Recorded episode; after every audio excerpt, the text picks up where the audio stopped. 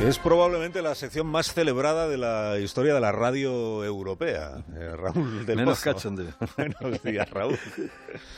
Bueno, como sabes, y sabe toda España, Rodrigo Lanza, eh, es mecánico de bicicletas, antisistema, activista, ocupa, asesinó a Víctor Laínez de 55 años, golpeándole con una barra de hierro por la espalda.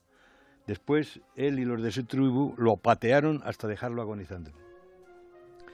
Víctor Laínez era catalán, había sido legionario, iba de motero del grupo de los templarios, y lo mataron porque llevaba unos tirantes con la bandera de España.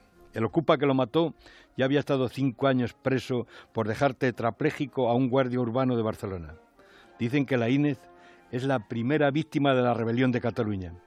Pero como en el poema, querido Carlos, la gente ve que va llegando la tormenta y no saben que la tormenta somos todos y la tormenta es para todos.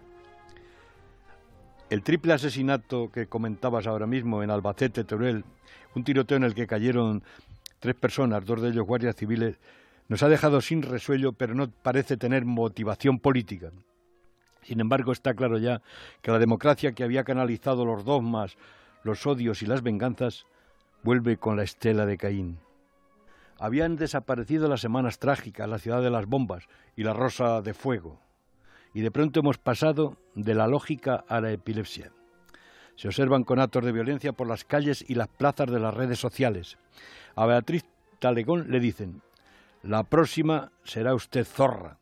El actor Tony Alba llamó a Inés Arrimada mala puta.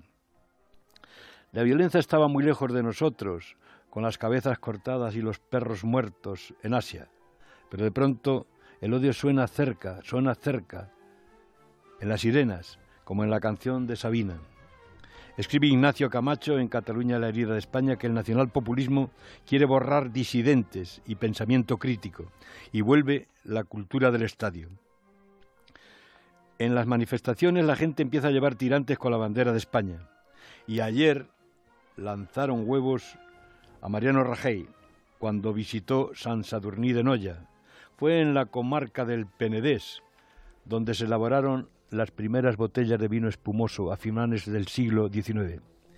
Este año de la gran cosecha de odio, el cava, precisamente el cava, ha sido proclamado el mejor vino de España.